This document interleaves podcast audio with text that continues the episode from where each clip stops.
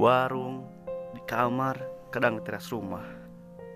Ketawa bareng, kumpul terus sambil ketawa sambil ya bercanda-bercanda.